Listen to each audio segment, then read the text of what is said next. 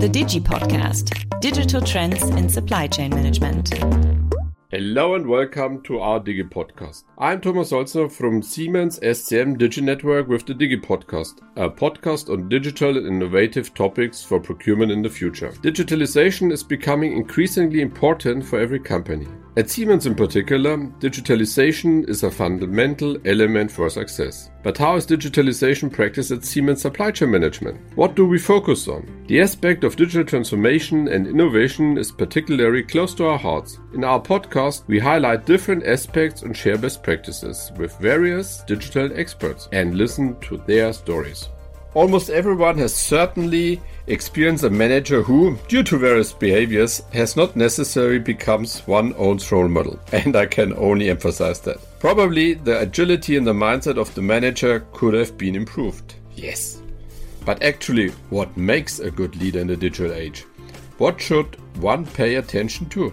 In today's episode of the Digi podcast, I have the specialist who dealt with these questions from a very early on stage, especially in the Digi leadership area, Christian Karbusch.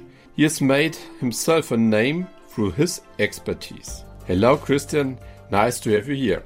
Hi, Thomas. Thank you very much for the invitation. It's a pleasure for me to be here today. Christian, thanks that you joined. Christian, you especially focused in the area of leadership in the digital age at a very, very early stage. At Siemens, in the meantime, the buzzword digital leadership has come up. That's a pretty big thing. But what does it exactly mean? And above all, what are the reasons behind this approach? Yeah, to answer that question, we have to look back in 2017 as we founded the SCM Digi network. We talked about technology, operations, and business model, but this was not enough. We figured out that uh, to make a transformation successful, we also have to talk about people. And people, we mean especially about the mindset, not what we are doing, how we are doing things. I can remember quite well. But what then after 2017?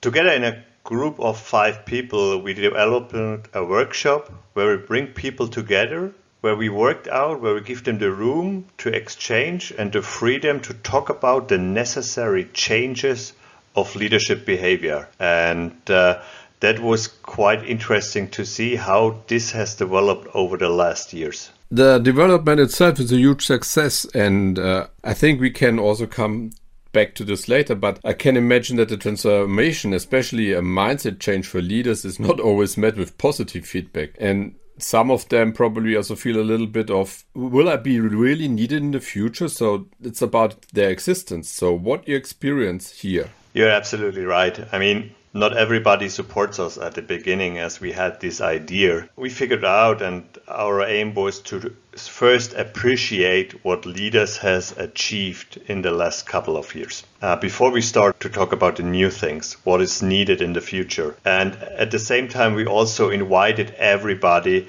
to participate. So nothing was secret nothing was hidden and it was not ours. It was ours in terms of everything was accessible for the entire company. And that was one key success factor which we really have decided at the beginning to involve and to include everybody who wants to participate. I can remember quite well because we were irritated how aggressively you published everything because you were one of the first Siemens managers to be active on social media. So I call you a role model there. But what role do you ascribe to social networks and why do you think it's important to be present there? As you said, it was totally new at this time to share everything. And it was it's not about the sharing himself. It is about to create an added value for others which things you are share. So everybody can't use our content. You can adjust that for your individual needs. You can ask us for sparring and uh, that creates a great momentum for people within Siemens that uh, there were something which they can tailor, but at the same time they had some guidance from us, from our experiences, what we have experienced so far, what are our thoughts, and we continuously develop that forward. You just said Siemens internally, but when I remember correctly, you're a real, really global guy, but how about your contact with the world outside Germany, outside Europe? Did you get some input there? Yeah, that was amazing. Um, I mean, I started at the same time to be active on social media. Uh, it was in 2017 18, and I get in touch with colleagues around the globe, internally and externally, which I never met before. And that I'm totally sure that would not happen if I'm not active on social media and to share what we did. What tips do you have if other companies want to jump on this bandwagon? What should they look out when they want to involve their executives, their management, and what's your say best practice approach, or is there a best practice approach? I mean, there are more success factors, how I want to call it. One is a common purpose of a group who believes on a third thing. Uh, on the other hand, it is the openness and the sharing, as I mentioned before, appreciation, and as well start small and scale big. And this is also what we did. So we are not and developed the entire concept and roll it out afterwards. As far it was not planned to have a big rollout. We did two sessions. We tested it. We learned from it.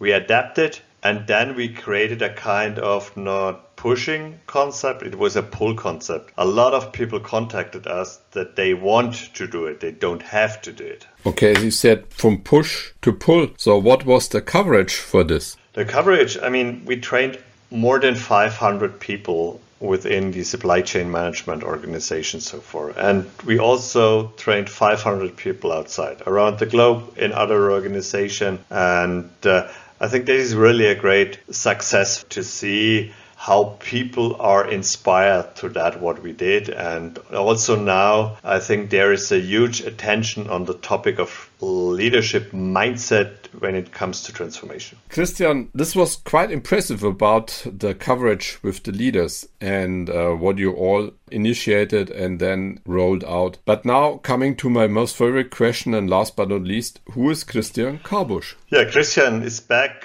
from his last assignment from Austria. He's living in Munich. He's 40 years old. He's passionate about diving, like change, like transformation, open, sharing, innovative, in a way, self confident, of course, and proud to be uh, at Siemens. Wow, I think you forgot something with the fishes.